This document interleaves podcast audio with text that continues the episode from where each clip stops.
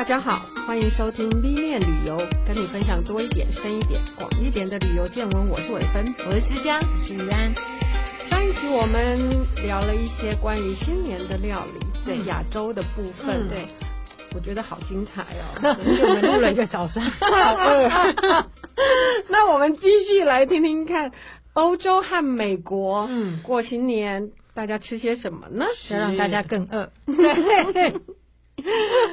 好，那欧洲的部分，嗯、呃，我知道，其实因为一般来讲，就是欧洲是基督教文明嘛，过完元旦大家要吃的叫国王派的东西，嗯嗯，嗯，其实这个东西啊，我觉得很好玩，是因为欧洲大部分的传统很多都是从古罗马过来的，嗯，那时候可能跟基督教没什么关系，嗯、但就像很多欧洲的传统一样。它会经由时间或宗教，然后会赋予一些基督教的意涵。嗯，在最早的时候，国王派是古罗马庆祝冬至。嗯，然后他做了一个像太阳一样的派。嗯，然后他是用大概用杏仁奶油啊做成的酥皮派。然后它里面有放豆子，然后给他的奴隶吃。嗯，然后吃到这个豆子的人，他今天就可以当国王。就是今天他就不用做这么多劳役哦，所以是国王游戏的原型吗？对对对对。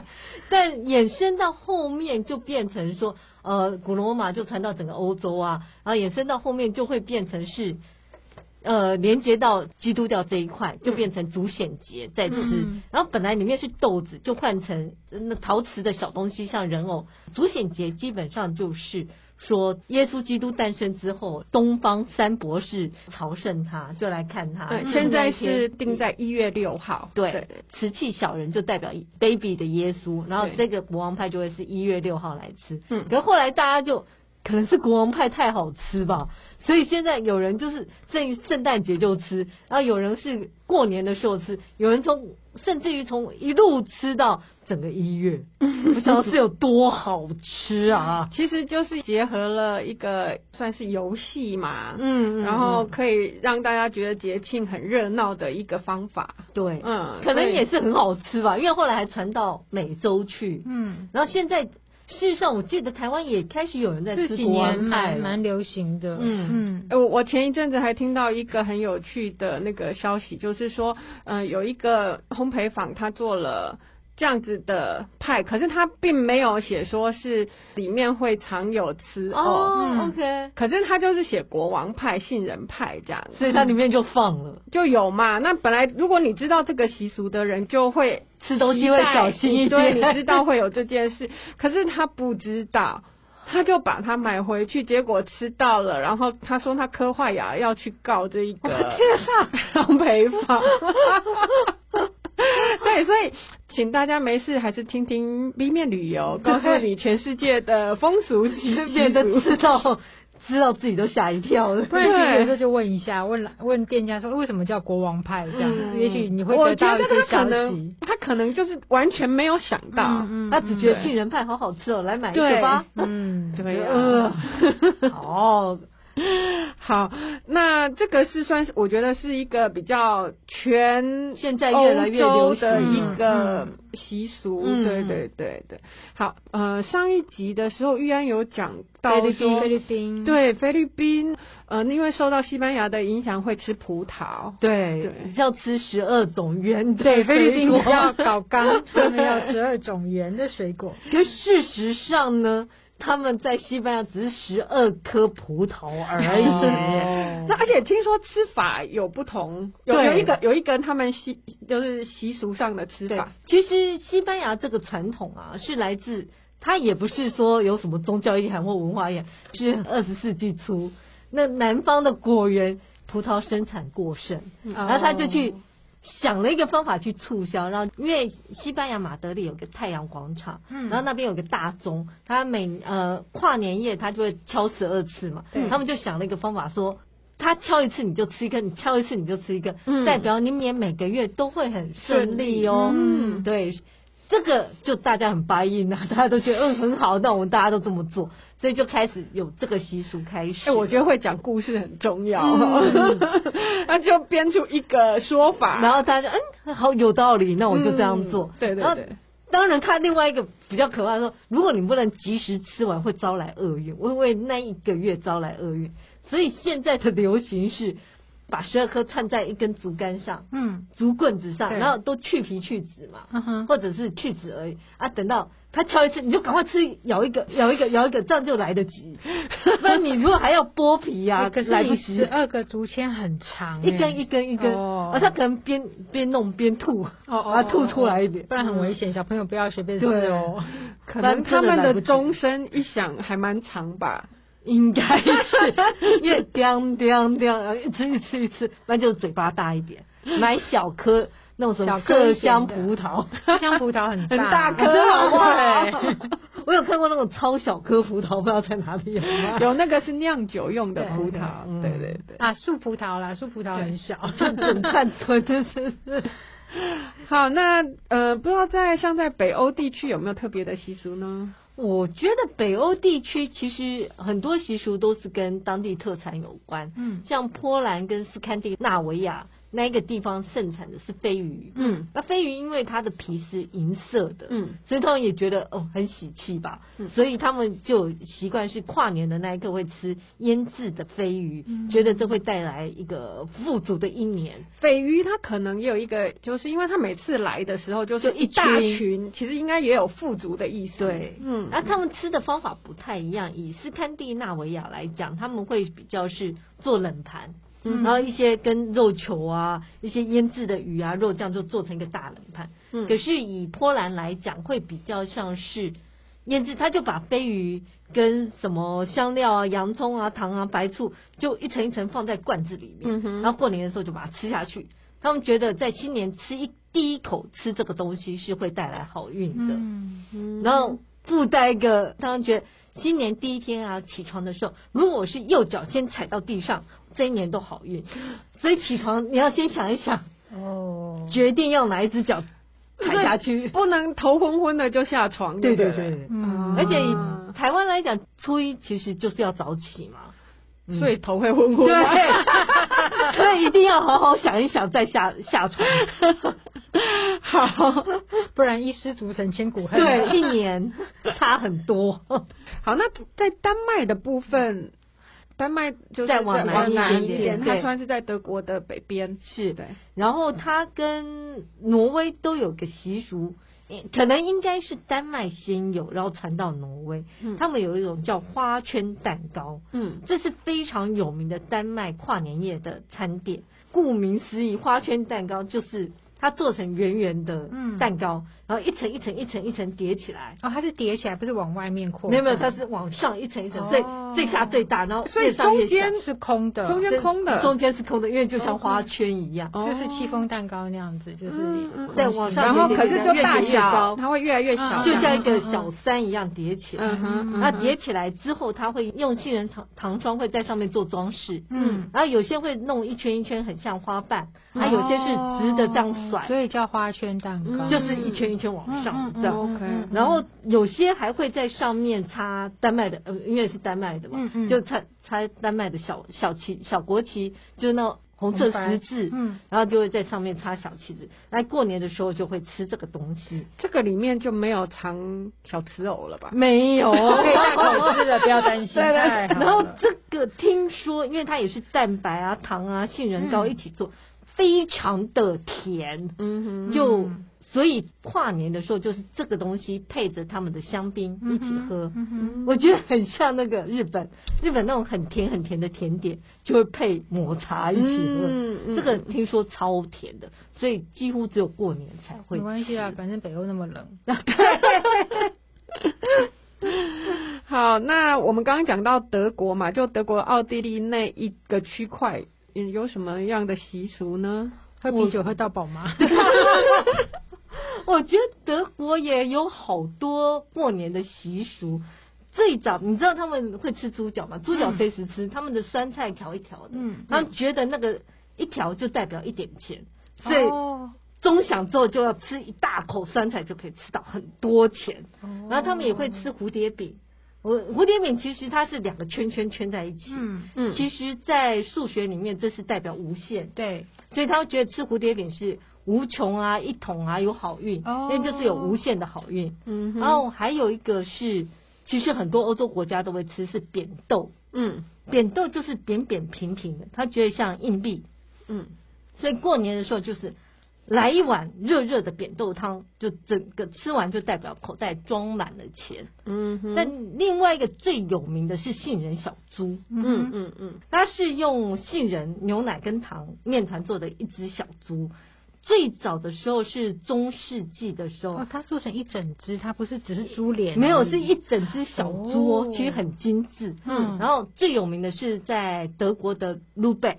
嗯，Lubeck 现在也是，如果你到德国去，你到 Lubeck，它就很多地方，它现在是卖这个杏仁小猪最有名的地方。嗯哼，然后其实猪在中世纪或者其实现在也是啦，你有猪就代表富足，嗯嗯所以他们会觉得送你一只猪代表你来年有很多很多的好运。他们以前还会说，他们过年会吃圣诞粥。如果在传统的圣诞粥里面找到一颗杏仁，可是它是丢在圣诞粥里面，他就会送你这个杏仁小哦猪。所以国王派是吃肉，国王吃肉，但是圣诞粥里面会有杏杏仁仁或杏仁珠。呃，杏仁，呃，你吃到杏仁，我就送你杏仁珠，哦不然杏仁珠会化掉，哦因为它是一个小面团。杏仁好像对牙齿比较友善一点，对对对对，相对友善。对跟杏仁珠真的好可爱，每一次长相都不一样，哎所以一定要手做哦。所以大家对新年期待都是要有钱呢。是，就是要好运，然后就是要呃，我觉得自行补行这件事还是除了谐音之外，还有形状也很重要。欧洲大部分都是曲形嘛，然后嗯这个就是杏仁猪。这个后来当然传到很多地方，像传到挪威，一九一五年之后，他们就用巧克力做，哦。就变成巧克力小猪，会简单吧？对。比较简单。是那希望大家有机会可以吃吃看杏仁猪，好可爱哦。嗯好，那呃，我们知道像地中海周边的地区啊，像意大利啊，这些嗯算是料理比较有名的地方。对，不知道他们过年有吃什么特别的东西吗？意大利其实会吃的是像扁豆微猪肉香肠，那扁豆就是像呃刚刚讲的德国、嗯扁豆就是象征钱币、有钱嘛。对，那猪肉香肠是我觉得是传下来，是因为呃很很久以前大家比较穷苦的农家会去，因为猪肉比较便宜，他就也都吃得起，而且猪肉有很多的脂肪。嗯然后就放在香肠里面，所以他们觉得有富饶的感觉。嗯，那有些地方还会吃包馅的猪脚，它包什么馅啊？对啊，就包肉馅。猪脚，它是蹄膀的地方把骨去掉，然后再加肉进去。对，你会觉得也是蛮神奇的。它什么肉有没有讲哎，就觉得哦。嗯，包馅的是好，可能比较少吧。肉现在。包肉。它只有比较呃比较流行的是会吃甜点，嗯。那甜点是其实像台湾吃的汤圆，但它是沾蜂蜜跟糖粉，嗯。OK，然后配的气泡酒，对，嗯可以想象下次大家在台湾可以试试看，就汤圆配气泡酒，也许就有身在意大利的感觉。气泡酒又有发发发发发对哦，就一起发。嗯 其实你刚刚讲那个扁豆炖那个煨那个猪肉香肠，在西班牙有吃过。哦，嗯。嗯嗯，而且因为那时候他们在煮的时候，我很惊讶，因为在台湾我们煮豆子不是都习惯要先泡过，对。对，他没有，就是直接这样丢下去，要一直煨。我说难怪你们十点才吃晚餐，因为要煨很久才会软，对不对？嗯。可是因为可是我香肠的油脂很多，所以跟就会吸饱那个香气，对很好吃。对，所以我也是在想说，其实跨年吃这，因为跨年很冷嘛，嗯，吃这个其实真的提供足够的热量。对对对，嗯嗯，那刚刚有讲到就是炸汤圆哦，嗯，那我知道像尼德兰他们好像也会过年会吃一种炸的东西，对，嗯，可能真的是过年太冷，大家都要吃 这种油腻的东西。尼德兰这个地方会吃一种，其实呃，它的原名翻译直译的话就是油球，嗯，就是一整个球丢到油里面去炸这种东西，嗯它很像台湾的双胞胎。哦，嗯，就是对了，就是一个面团丢到油里面炸。所以它也是两球一起粘在一起做，没有它是一个大球个对。嗯。其实这个习俗由来已久，在十七世纪的他们那种庶民生活的画里面就有出现这个油球的东西，嗯，它是跨年的时候吃的，然后街上的小贩就会卖。通常这个面团呢，还会去包一些黑醋栗或葡萄干，嗯，听起来好好吃哦。对，因为包葡萄干，嗯，就那个多层次的，而且又又裹蜂蜜，对不对？对，炸了以后，然后我就撒糖啊，裹蜂蜜啊，感觉好奢侈。然后一样要配气泡酒，然后看烟火，嗯，感觉还不错。然后我自己觉得很好笑的是，应该我一直很好奇椰蛋树后来的命运是如何。就是他们不是欧洲人都会砍椰蛋树放家里吗？他们命运是如何？就是这个时候跨年的时候就把它烧掉，烧掉跟看烟火一起。哦、那它烧掉有什么意思吗？比如说没有，就纯粹就是不知道要怎么办，取暖吧，那么冷。以前应该跨年，或者是挥别旧呃过去的一年。嗯，然后烧的时候就是吃油球。配气泡酒。我说要烧这个，顺便插一个亚洲快报。亚洲快报，台北也有一个习俗，就是元旦新年的时候，有一些族民族他们会在佛寺，呃，有些区域啦，会在佛寺前面烧萤火。嗯哦，就因为怕佛像会冷。啊啊！真是想太多。快报结束。那我们回到欧洲吧。是。是不是这个有一个说法啊？我为什么要吃这个油球？嗯，他们是说，呃，有一个女神是死亡跟丰饶女神。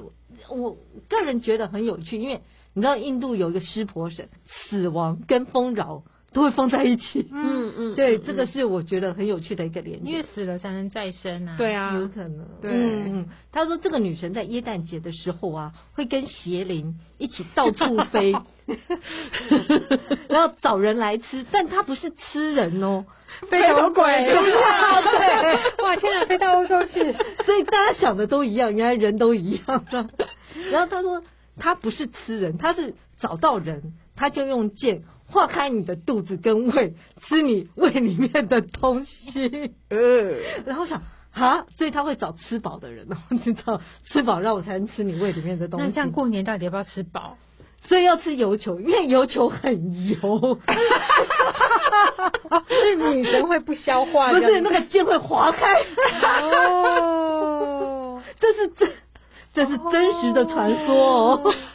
好，我想是有，就是为了油，这就所以吃盐酥鸡也有相同的。人们为了 为了吃油，为了吃好吃的东西，其实根本无所谓，就要找一个理由。我说天啊，你要吃多油，剑会划开，太有趣了。油的东西炸多好吃啊！是，我总要找一个理由让自己吃了不会有罪恶感。我是为了生命着想。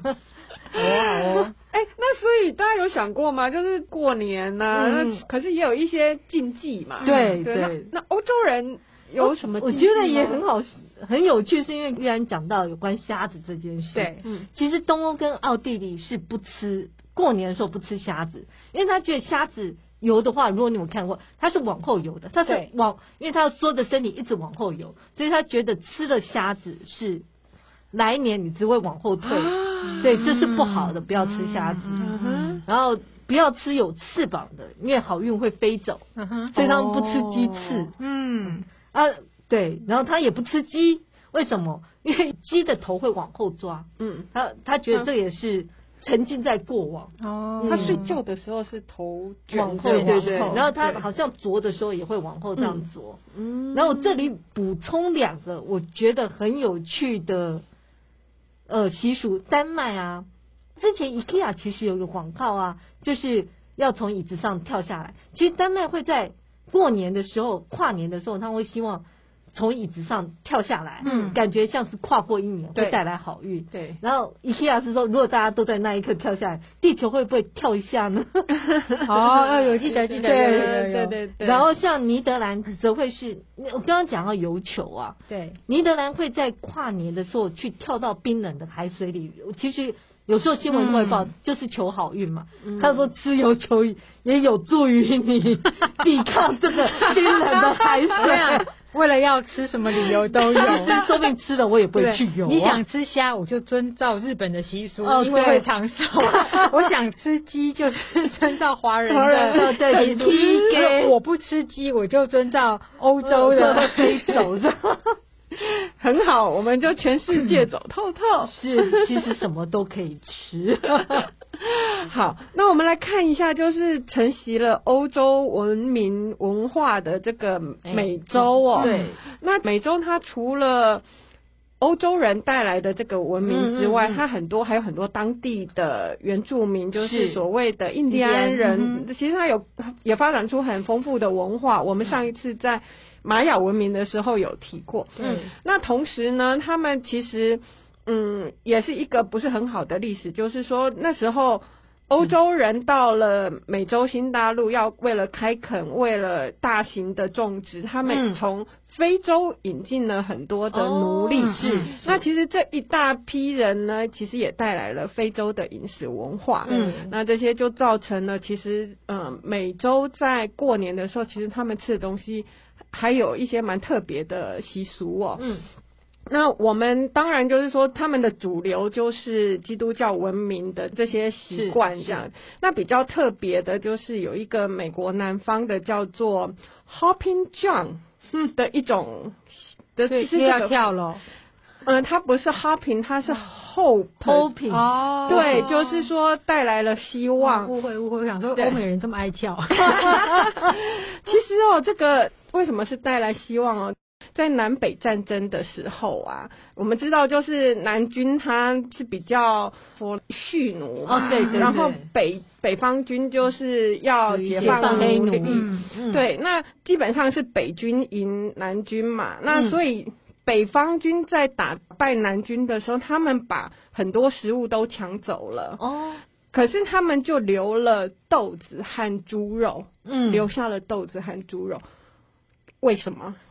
嗯，因为他们不吃这个东西。哦，豆子和猪肉呢，其实在当时的欧洲殖民者来讲是低等人吃的，嗯、是给动物和低等人吃的。哦 okay, 嗯，所以他们是不吃这个东西，他们就留下来了。嗯，可是这些东西，豆子和猪肉就成为了 Hopping John 里面很重要的食材。嗯、是。为什么叫 Hopping John？就是这两样东西其实就带带着他们安然度冬了。哦，OK，对，嗯，所以是有这么一个背景。那为什么会用 John 这个名字？是叫 John 的人发明的吗？可能就是 John 是很常见的豇豆。对对对对对对，豇豆，就是无名师都叫豇豆。对对，那嗯、呃，我们来讲一下什么叫做。呃，就是 Hopping John 这一道菜，嗯嗯。嗯，那这个东西呃里面一定包含的两个东西，就是说一个就是霉豆饭，那霉豆饭其其实它就是霉豆跟米一起煮，嗯，那为什么要用？就特别是霉豆，其实应该也是说它只是当地比较常见的。豆子之一，嗯嗯嗯，那那个叫霉豆，就是其实它在那个肚脐，它的肚，我都说它是肚脐，肚脐，啊，就是它有一个弯弯，有一个弯弯的地方，那个地方是黑黑色的，所以看起来就像个眉毛，嗯，哦，对啊，所以其实它如果放在一个盘子里面，其实你就看到一条一条的眉毛，然后对，然后其实会看起来也像一个一个钱币的那个叫米豆，对不对？对。很黑眼，还有叫黑眼豆，对对对对对对，黑眼豆豆，它就是黑黑的，黑的。他说肚脐那个，对对对。然后它煮的时候会这样稍微膨胀一点，嗯，那蛮好吃的其实。对，所以他们就觉得说这个有象征财富膨胀的 意义，是，对对对，大家都要发财，对，过年就是要这样。其实其实要带给人希望嘛，对对，全世界人想的都一样。那猪就更有趣了，那个猪其实。就是欧洲白人也不喜欢吃猪肉，其实啦，嗯、就是说在美国的这些欧洲白人，嗯、他们是不喜欢吃猪肉的。那可是猪，它基本上在南方人来讲，它是一个财富的象征。嗯、为什么？因为对这些人来讲，它养很快啊，是啊，因为它只要七个月就可以长大，嗯、就可以吃了。嗯，可是对于呃像欧洲白人，他们觉得好的食物是牛嘛，是。那牛要两年你才可以宰来吃哎，对，所以光是对长的成长速度不一样，成长速度不一样，然后也比较高，对，成本高。嗯，所以其实如果说对于一般的家庭来讲，你过年要好好过个年，你一头猪可以让大家就吃得很饱，对，过得很好这样。那更有趣就是他们还认为呢，猪是象征进步，为什么？因为 猪猪脖子不会往后看，它就是往前一样，它跟鸡不一样，脖子短，它没有脖子，是不是？只能往前看？我觉得，我觉得以前的人想象力很丰富啊。他有观察他身边的这些动物，所以就赋予他一些特别的意义哦。是，那所以他们就会特别的去腌那个猪夹肉啊，然后或者是腌成香肠啊，去配吧，熏火腿。对，那所以就是。是，呃，像这种猪肉啊，跟梅豆饭，就是他们一定要出现的。是，那呃，他们还基本上还会有两种常见的配菜，一种叫做羽衣甘蓝菜，哦，很好，超级食物啊。对，那这个东西其实。是刚好就是说，是这个季节出产的，OK，唯一绿色的，嗯嗯的植物类的食材。那它绿色的，就是其实跟美国钞票的绿色是一样的。所以羽衣甘蓝算比较后面，因为纸钞是比较后来才，比较后来才有。对，所以也是，就是我我们现在讲的就是南方，美国南方。所以美国南方人他们去看到这些食材，跟现在的社会环境做了一个连结。对，然后他们也会吃玉米糕，就是，嗯，呃，玉米的话，其实就是中南美的，对，中南美的原生植物，它其实是后来传到全世界。对。玉米就他们最常见的一种食材了。是。那玉米糕又黄黄的，刚刚思佳讲了，它就是有点像黄金来换。玉米糕就是呃，很多人会讲说玉米面包是同样的。啊，对对对对对对对，cornbread 那种。对。所以就是这就是美国南方他们过年要吃的东西。是。那如果我们从美国南方往南，就来到了墨西哥哦。嗯。呃，墨西哥更有趣，就是说它它就结合了当地的原住民的一些文化和欧洲欧洲刚刚有讲到的那个国王派的这个习俗哦，我觉得非常的有趣。嗯，首先呢，那个国王派来自西班牙，那它的形形状就不是圆圆的派。哦，它其实真的就是花圈，刚刚花圈。刚刚思佳讲的那个圈，丹麦的那丹麦的圈，它是呃一层一层往上，对对，它变成一座山。对他们，可是这个西班牙的国王蛋糕呢，它真的就是一个圈圈，然后中间是空的。哦，对，然后就像一个大的甜甜圈。对，很大。那它上面就是会。撒着糖霜和水果干，嗯，里面一样会藏着瓷偶嘛？啊，对，还是有 呃，因为是国王派，好，变形的国王派。那据说他们为什么要就是撒着这些东西呢？基本上是象征着你去找耶稣的时候不是很辛苦嘛？嗯，糖霜和水果干就是让你能会分心的东西。OK，哦，对，然后让你不会那么累，不是。不是，就你就分心了，你就没有专心去找寻找耶稣的真理了。哦，它是诱惑，对，它是诱惑的。那不是应该不要吃？不是啊，所以你就更小心的吃，对，更专心的去寻找。然后他们吃的时候会是剥小块，再沾上一个大家现在非常喜欢的东西。巧克力，巧克力哦，嗯、那这样很像那个西班牙炸油条去沾巧克力吃，他们就很习惯把巧克力当做、嗯、应该是巧克力，也是因为西班牙殖民了中南美之后才有原料，嗯、他们才开始有使用呃巧克力的这个传统，感觉也好甜。对，那我们刚刚讲到的就是主显节要吃这个国王派嘛，然后吃到小吃偶的人呢，他们在。呃，二月二号，嗯，要准备一个 party，那个 party 呢，要请大家吃墨西哥当地的玉米粽。哦，你说吃到那个真倒霉啊，咬到所有的人，对，他要办一个 party，对，好辛苦哦。然后。就是就又把那个当天你吃国王派的这些这些亲朋好友大家一起吃的人，然后再聚集再聚集一次，就是一起来吃这个玉米粽。嗯，那这个玉米粽呢，是墨西哥其常吃到的。它的做法呢是用玉米粉揉成面粉团，嗯、里面就是呃会包一些绞肉啊、起司啊.还有也是墨西哥当地特产的辣椒。嗯哦，OK，嗯嗯，然后。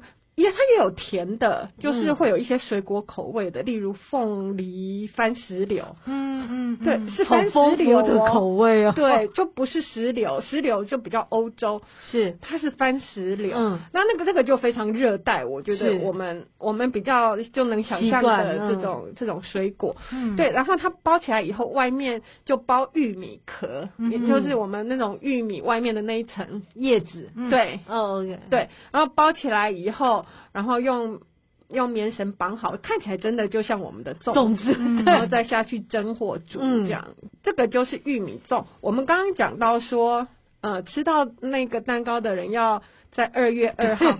二月二号其实是。欧洲人天主教里面，OK，所谓的献主节，那什么叫献主节？它就是耶稣出出生四十天以后，他的爸爸妈妈嗯，把耶稣带到圣殿里面去受洗。哦，对，那也不是满月，不是满月之后要去受洗，四十天，对，所以他。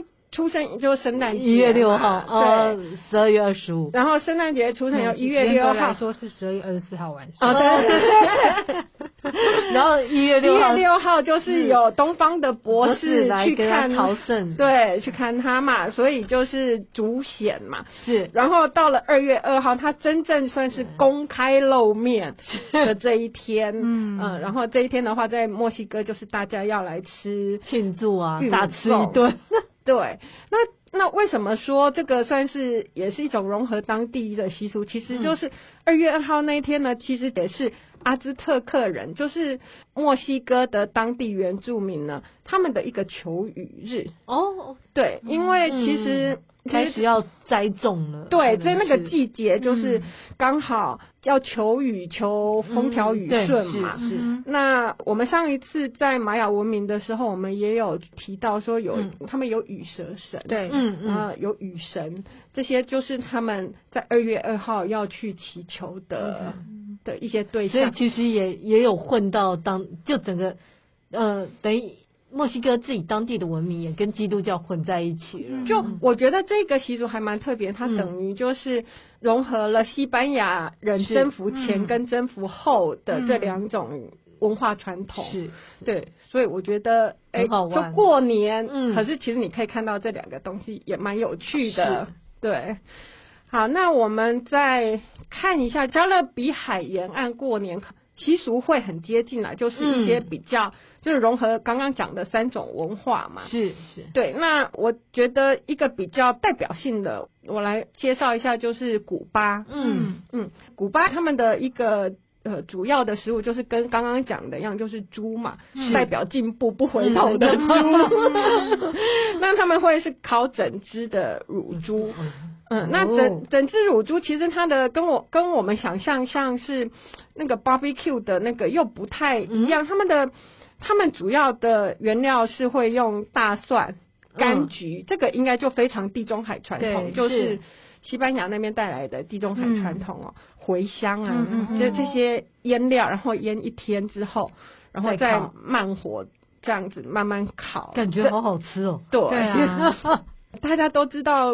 呃，古巴三明治吧。对，嗯，其实烤乳猪吃的 leftover，他们第二天其实就是做成了古巴三明治，剩下的那些碎碎猪肉，对，就变下来，对，就这就是他们古巴三明治的由来。原来如此。应该一整只要当天吃完也有点困难，有点困难。可是如果家族够大，也许分十分一分就用差不多。对对嗯，对。那他们他们就是说烤猪，当然就是比较大的家庭是烤猪，小一点的家庭他们会是烤鸭啦。差这么多？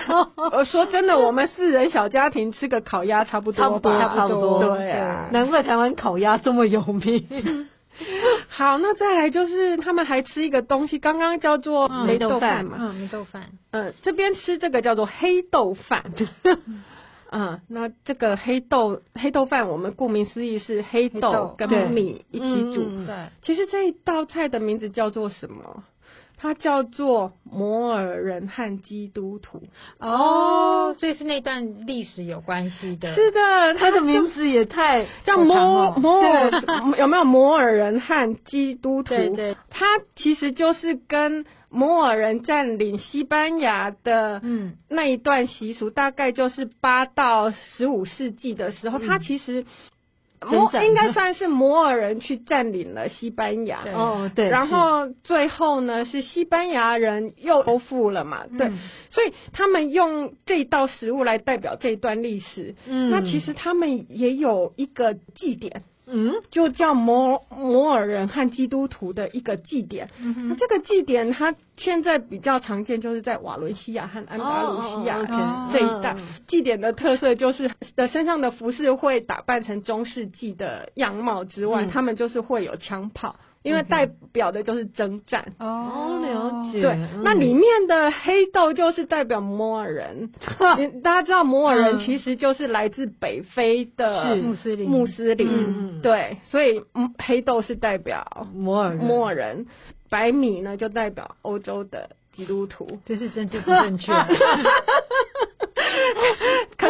这一道饭其实有融合的意味，嗯，我觉得对，会混在一起吗？对，然后所以它就变成了加加勒比海沿岸其实还蛮受欢迎的一个菜色，就是黑豆饭。嗯，对。好，那我们讲到就是他们过年吃这个黑豆饭跟那个烤乳猪，嗯，对，那他们会搭配两个也是当地常见的一个，嗯，算是小菜，嗯嗯，一个就是炸。辣椒应该就是香蕉类的东西，炸香蕉这样。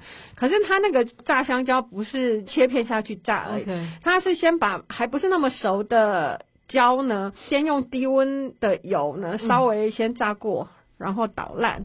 哦、捣烂对，捣烂以后呢，它里面加入就地中海特色的那种大蒜奶母水。嗯，嗯对，再把这一个已经捣烂的做成饼状。嗯。再重新再用高温的油再炸一次，嗯、所以它就会变成外面是脆脆的，嗯、然后里面松松软软的。嗯、对，那这这个就跟我们平常看过的炸焦就不太一样。对对对对。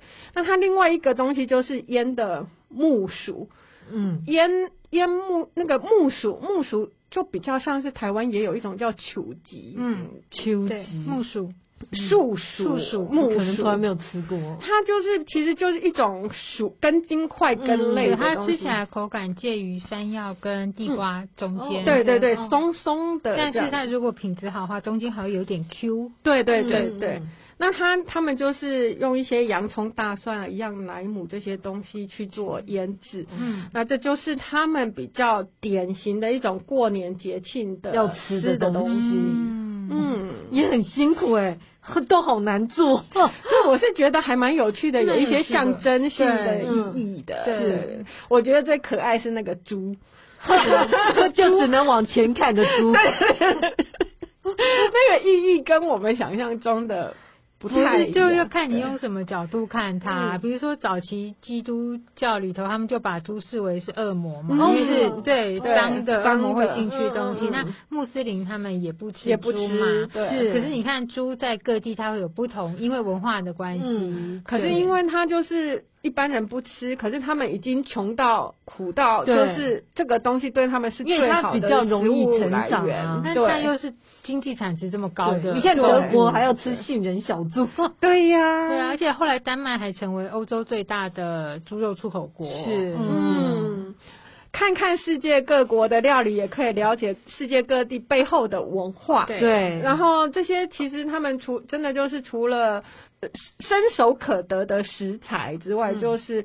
嗯，会用很多的想象力，对，这是想象力，赋予他们一些意义，这就是这就是人呐。对，而且其实现在台湾有很多新住民啊，或是外国的移民啊，不管是亚洲、欧洲、美洲，其实有时候新年的时候遇到他们，如果有朋友介绍的话，也许可以跟他们聊聊。哎，你家乡的过年食物是什么？也许你会听到不一样有趣的故事。真的好，今天非常谢谢大家的收听。如果喜欢我们的节目，请在各大 Podcast 平台订阅追踪我们，或到脸书 IG 按赞，分享给你身边的朋友。谢谢大家，新年快乐，新年快乐，再见，拜拜。